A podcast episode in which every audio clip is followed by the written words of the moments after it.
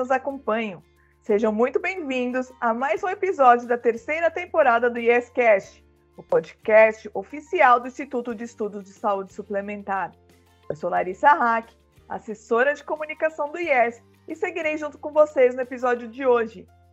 Vamos tratar aqui de um dos assuntos que reputo de maior importância quando se fala de planos de saúde: fraudes contra o sistema. Recentemente, agora em outubro, a Federação Nacional de Saúde Suplementar, a FENA Saúde, formalizou às autoridades a denúncia de um possível esquema de fraude contra planos de saúde com perdas de até 40 milhões de reais. A FENA Saúde representa 14 grandes grupos de planos de saúde do país, responsáveis por 41% dos beneficiários do mercado. A notícia crime foi apresentada ao Grupo de Atuação Especial de Combate ao Crime Organizado, o GAECO, do Ministério Público de São Paulo, para apurar fraudes que estariam sendo praticadas contra as operadoras de planos como a Mil, Bradesco Saúde, Porto Saúde e Sul América. O assunto é tão importante que não pode ser deixado de lado. A própria Fena Saúde vai realizar um evento no dia 22 de novembro das 8h30 ao meio-dia e meia, com transmissão em seu canal do YouTube para debater as práticas fraudulentas e como prevenir e combatê-las. Esse é um assunto sensível. Quando se fala em plano de saúde, exatamente o que se busca é uma assistência boa, de forma segura, com empresas sólidas e sustentáveis. Quando há uma fraude, toda a estruturação econômica do plano de saúde é posta em risco vai explicar melhor esse tema para nós, abordar os impactos das fraudes de saúde suplementar, é a Vera Valente, diretora executiva da Fena Saúde. Vera, muito obrigada por aceitar nosso convite e seja bem-vinda ao IESCast. Para a gente entender melhor como uma fraude pode ser caracterizada e quais são os danos que elas podem causar ao sistema de saúde suplementar. Por que é tão importante falarmos desse assunto? Então, a fraude, né, como qualquer custo né, da saúde suplementar, sai do bolso do consumidor final. Então, você hoje tem diversos tipos de fraude, que vão desde fracionamento de recibo, muitas vezes a pedido do próprio beneficiário, até fraudes mais sofisticadas, eh, que se valem, né, que o fraudador se vale da senha do usuário, do login e senha, e cria procedimentos dentro do sistema da operadora que muitas vezes sequer foram realizados. Então, nesse mecanismo de reembolso, você tem uma série de fraudes que podem atingir milhões de reais. Então, o que é importante é, o usuário estar atento é que esse recurso sai Desse, da, todos os usuários beneficiários do sistema contribuem para quem precisasse utilizar. Quando você tem a fraude, sai um recurso sem a real contraprestação do serviço de saúde, e isso onera todos esses beneficiários. Então, é muito importante a consciência do bom uso, do uso sustentável do sistema de saúde suplementar. Pera, muito obrigada por esse esclarecimento. Você acha que a população tem conhecimento de que algumas práticas que ocorrem hoje no mercado são fraudes? Eu acho que algumas coisas não. Por isso que é muito importante também trabalhar esse processo de educação do consumidor e até do próprio profissional de saúde, né? Por exemplo, essa oferta de fracionar o recibo, olha, qual, qual, qual o valor do reembolso da consulta no seu plano? A gente já escutou isso, né? Ah, não, então eu posso te dar dois recibos. Não, não pode realizada uma única consulta, existe dentro do contrato, porque o que está previsto para ser realizado é o que está no contrato do beneficiário. Então, uma consulta você tem reembolso de X. Ele dividir a mesma consulta para você ter dois reembolsos, isso é uma fraude, mas hoje isso é praticado de uma forma bastante costumeira. Então, essa consciência de que o que está no seu contrato é o que você tem direito, por exemplo, às vezes clínicas estéticas, é, dermatologia, olha, eu vou fazer um procedimento com você que não está incluído no plano de saúde, que não é do rol, mas eu vou colocar um código ou vou te dar um recibo de algo que está no rol. Isso é fraude. Então, muitas vezes a, as pessoas pensam: nossa, eu paguei meu plano de saúde a vida inteira, eu, eu tenho direito de usar. Plano de saúde não é poupança. Plano de saúde tem o conceito de seguro, de fundo mutual. Você paga até desejando não usar, né? Que nem seguro de carro, você não quer usar, mas você paga para, se você precisar, você usar. Então, você tem que usar corretamente dentro do que está previsto no contrato. Qualquer coisa fora disso é fraude. E, e como os beneficiários podem contribuir no combate às fraudes em saúde?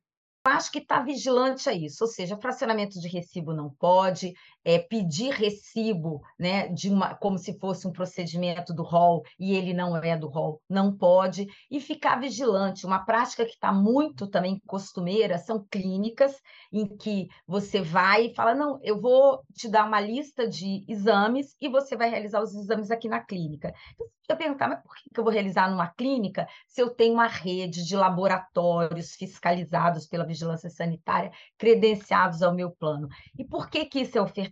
É ofertado porque eles, eles é, acabam colocando no sistema uma quantidade de, de recibos muito maior né, do que realmente os exames, ou seja, mais exames do que aqueles que foram realizados, para gerar um reembolso muito maior é, é, relativo assim, de um custo muito maior do que seria se você fizesse no prestador. Deixa eu tentar me explicar melhor.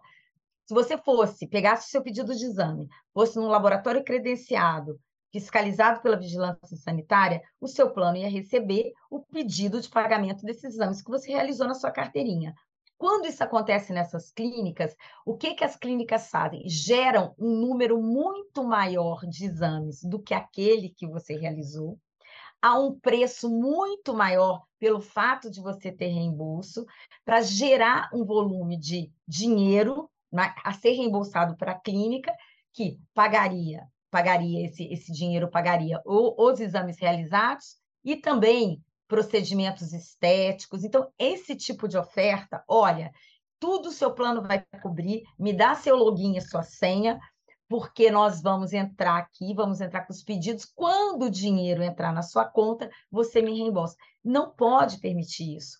o login e a senha na saúde suplementar do seu plano de saúde é quase igual ao do seu banco. Não se fornece, porque a partir do momento que alguém entra nesse sistema, no seu lugar, pode fazer qualquer coisa. Hoje, inclusive, existe é, fraudadores que pegam esse login e senha e muda a conta bancária do beneficiário para uma conta dessas de banco digital, que é, são mais fáceis de você abrir, exigem menos documento. Então, se passam por você numa conta que não é sua e recebem o recurso no seu lugar, depois cancela essa conta. Como você não está entrando no sistema, você não está sai diferente de extrato bancário, né, que você está o tempo todo olhando, existe uma movimentação em seu nome, às vezes que você desconhece. Então é muito importante, login e senha é de uso pessoal, não não forneça isso, porque muitas coisas erradas, fraudulentas podem ser feitas em seu nome. Não aceite fracionamento de recibo, não aceite procedimentos que não estão no rol, porque no final do dia isso sai do seu bolso e do bolso de todo mundo. Porque o conceito da, da saúde suplementar, o conceito de seguro é que esses custos eles vão, vão ser cobertos pelo sistema, numa forma de reajuste, de, uma, é, de, uma, de um reajuste da contraprestação no ano seguinte. Então, é, é ruim para todo mundo. A Fena Saúde inaugurou há pouco tempo uma gerência de combate às fraudes. Qual o objetivo dessa iniciativa?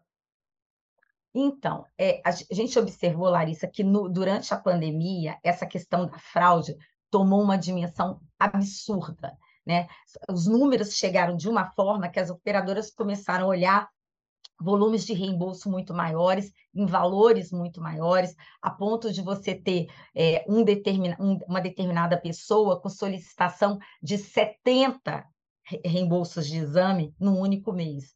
Isso, isso não existe. Então, ao observar essa movimentação, nós começamos a, a, a se valer de um cruzamento de dados para entender o que estava acontecendo. E nisso veio a descoberta, né, que isso já foi noticiado na mídia, de uma operação fraudulenta, 100% fraudulenta, empresas que foram montadas com a finalidade de contratar planos de saúde para fraudar os planos de saúde, ou seja, não tinha prestação do serviço de saúde, não tinha pagamento nenhum, era somente para gerar notas fiscais e solicitar o reembolso. Então, diante disso, diante desse volume, nós vimos que a gente precisa se cercar de mais é, é, é, procedimentos, trocas de experiência, boas práticas, essa parte de sistema mesmo, de analíticas, para poder contribuir eu, eu acho que falar que vai inexistir fraude, não, porque a gente vê fraude em todos os sistemas, né? Você, o setor elétrico lida com isso, o setor bancário lida com isso. Então, assim, você se previne, faz uma série de medidas e aí o fraudador né, se sofistica. Mas a gente precisa agir de forma mais contundente porque em qualquer setor a fraude é muito ruim, mas na saúde ela é mais perversa ainda, porque ela pode gerar, ela na verdade está gerando custos adicionais que pode fazer com que algumas pessoas que estão no sistema, que precisam de utilizá-lo, não consigam permanecer, porque não consigam pagar essa conta que está sendo impactada pela fraude. Então é muito importante barrar isso e o usuário, ele é uma parte muito, muito chave desse processo, ele ter consciência desse bom uso, que isso é bom para ele, é bom para todo mundo que depende desse sistema. É, a saúde é um setor complexo, composto por diversos agentes. Nós já falamos sobre isso, inclusive aqui nessa temporada do YesCast, no episódio Quem é Quem na Saúde Suplementar. Bom, nós temos operadoras, beneficiários, hospitais, laboratórios, o órgão regulador, entre outros. Inclusive, o evento que a FENA Saúde irá fazer no dia 22 de novembro reunirá representantes desses eixos. Pera, então qual a importância da mobilização de todos os elos da cadeia de saúde em torno desse mesmo objetivo, que é combater as fraudes? Olha, o objetivo final é a sustentabilidade desse sistema. A saúde no mundo inteiro lida com, a, com, a, com o desafio de custos cada vez maiores. Isso dentro do próprio da própria organização do sistema, independente se sistema público, sistema privado. Nós tivemos aí uma pós-pandemia, né? espero que seja pós, mas toda uma consequência de um uso muito pesado dos sistemas de saúde público e privado. Então, assim, uma boa gestão desse recurso para que você possa gerar o melhor em termos de saúde, de atenção para as pessoas, para um maior número de pessoas, esse é o nosso objetivo como sistema de saúde brasileiro. Então, você ter um ralo desse, né? A saída de recurso que não está se revertendo num procedimento, num atendimento, num medicamento, isso é perverso. Então, nós, é, essa nossa mobilização, que é inicial, e a gente pretende manter isso em 2023, é trazer a consciência disso para que o próprio beneficiário nos ajude nessa fiscalização, né, que tenha atenção para esses canais que estão sendo utilizados para fraudar o sistema, que o próprio médico entenda que, às vezes, porque quando o médico te oferece o fracionamento do recibo, ele acha que ele está te fazendo um bem. Não, você paga o plano, eu vou para você ter o reembolso. Mas isso é uma fraude ao sistema. Então, tem coisas que elas sequer são é, é, conscientes mas que oneram muito. Então, a nossa, a nossa intenção é trazer para a sociedade um alerta disso, engajar os profissionais de saúde que são do bem, que são preocupados com essa atenção, mostrar o quanto que a caneta dele pesa nesse sistema, o quanto ele é importante, e mostrar para o beneficiário que ele é um fiscal dessa boa utilização, dessa utilização sustentável. Então, no final do dia, o objetivo de todos nós é, é que a gente mantenha esse sistema rígido, funcionando, é, equilibrado, para que as pessoas possam se valer dele quando elas precisarem, precisarem de verdade, né? E não esse uso, né? Essa, esse ralo que não vai para medicamento, que não vai para exame, que não vai para consultas, né? Pera, e a ANS, para você, a agência reguladora pode atuar nesse enfrentamento? Então, a ANS ela regula a saúde suplementar, né? E a função dela é regular de uma forma que esse sistema seja sustentável, né? Que ele continue é, funcionando para atender as pessoas e protegendo o consumidor. Então, é, é, é esse conceito. E a maior proteção que pode se dar ao consumidor é manter essas operadoras funcionando, existindo, saudáveis financeiramente. Nesse caso da fraude, ela tem um papel fundamental, porque ela, a ANS tem uma, uma diretoria de fiscalização. Então, essa parte de fiscalizar, de ao receber, né? Olha, está acontecendo uma coisa estranha com esse prestador. Existe uma geração de pedidos de exame muito alta nesse prestador. Ela se valer dessa, dessa, desse mandato legal de fiscalizar, né? É muito importante. É muito importante denunciar isso. É muito importante que a ANS ajude a criar alguns, algumas é, regulações para fazer alguns filtros necessários, né? Então, hoje você tem a NIP, a, a notificação, né? É, que é se o prazo não foi cumprido pela operadora, é, você, você tem um mecanismo visando proteger o consumidor. O que, que a gente tem visto? Que essas fraudes de gerar uma quantidade enorme de reembolso, de reembolso de procedimentos que não foram feitos, você deu o seu login sua senha, esse, essa, esse fraudador se vale dessa NIP, que essa NIP impõe prazos e multas para as operadoras, ele se vale desse canal para pressionar a operadora a pagar.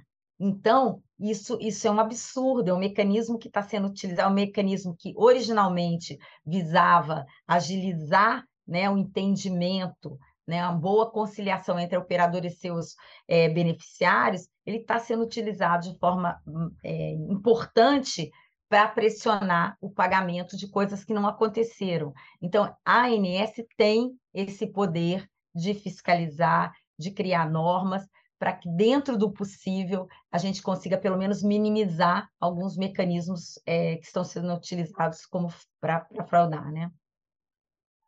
Eu mencionei no começo do episódio que, recentemente, a Fena Saúde fez uma denúncia ao Ministério Público de São Paulo sobre um esquema envolvendo fraudes em reembolso que envolvia valores de cerca de 40 milhões de reais. Pera, qual a importância desse tipo de denúncia ser oficializada e levada a conhecimento público? Poderia resumir um pouco da atuação da federação nesse caso? Como eu falei, isso sai do bolso de todo mundo, então a boa gestão desse recurso, que esse recurso seja gerido de uma forma a trazer mais benefícios para todos, essa é uma obrigação das operadoras. Então, ao percebermos que estava havendo um, um, esquema fraudulento, nesse caso, é, a gente vai para um, um, um, extremo total, né? A gente está de um lado, a pessoa que pede fracionamento de recibo, ah, não sabia que não podia, o médico. Não... É, um, é um, um modelo, mas a gente foi para um outro extremo, que é uma quadrilha. Aí é uma quadrilha organizada, é, para é, são estelionatários, para fraudar o sistema, se utilizando de é, CPFs, é, de pessoas de boa fé, que às vezes emprestam, ou olha, eu vou te, eu preciso fazer uma coisa aqui, você me dá seu CPF, porque eu, depois eu te dou algum benefício, e, e utilizando esses CPFs, montaram empresas, empresas de fachada, até uma das matérias que saiu, houve a ida do jornalista, né, e viu, nossa, aqui tem uma escola desativada desde não sei quantos anos, né, então, eles montavam essas empresas, geravam e, e contratavam um plano de saúde, normalmente o mais alto é, em termos de reembolso, e mais de uma operadora. Então, assim, você tinha casos de quatro operadoras receberem a mesma nota fiscal com pedido de reembolso. Então, quando a gente começou a fazer o cruzamento desses dados, utilizando inteligência artificial, e a gente começou a perceber Aí, no momento em que conseguimos ter a materialidade necessária, né, porque esse tipo de inquérito você tem que ter elementos para ajudar que a investigação realmente vá adiante, nós decidimos não só acionar o Ministério Público, mas também né, é, dar o conhecimento ao Ministério Público, mas também trazer a conhecimento público, para que as pessoas entendam o quanto isso é grave, o quanto isso é danoso ao sistema, então, o cuidado que tem que ter com esse, com esse tipo de, de uso né, inadequado. Então, é um alerta para a sociedade que isso não pode ficar impune, que isso não pode passar despercebido e que as operadoras estão muito vigilantes em cuidar bem desse recurso para que ele seja revertido em saúde, em atenção e não saia num esquema criminoso como esse. Vera, Gostaria de agradecer imensamente sua presença no IESCast e por ter esclarecido essas questões tão importantes para o setor. Por favor, fique à vontade agora para fazer as suas considerações finais. Eu que agradeço, é um espaço super importante, agradeço o interesse pelo tema. A gente precisa de vários canais que se propõem a divulgar isso, então fica o convite, né? Nós temos um evento é, entrando no nosso site, tem o link é, para divulgação pelo YouTube, vai ser dia 22 do 11, a partir das 8h30 da manhã, presencial em São Paulo, mas com essa transmissão, que é com a intenção de gerar conhecimento, gerar engajamento em torno da, do combate a esse tipo de fraude, que é tão ruim para a sociedade brasileira, que já já está desgastada, que precisa de um sistema de saúde forte, num pós-pandemia, as pessoas se esforçam para pagar o plano de saúde, então todos juntos temos que zelar por isso, para que continue sustentável e atenda a todos, né? Bom, chegamos ao fim de mais um episódio do YesCast, o podcast oficial do Instituto de Estudos de Saúde Suplementar. Lembro que o YesCast tem novos episódios todas as terças e sextas-feiras e pode ser acompanhado na sua plataforma de áudio preferida e também no YouTube do Yes. Ficamos por aqui. Muito obrigada a todos que nos ouviram e até o próximo episódio.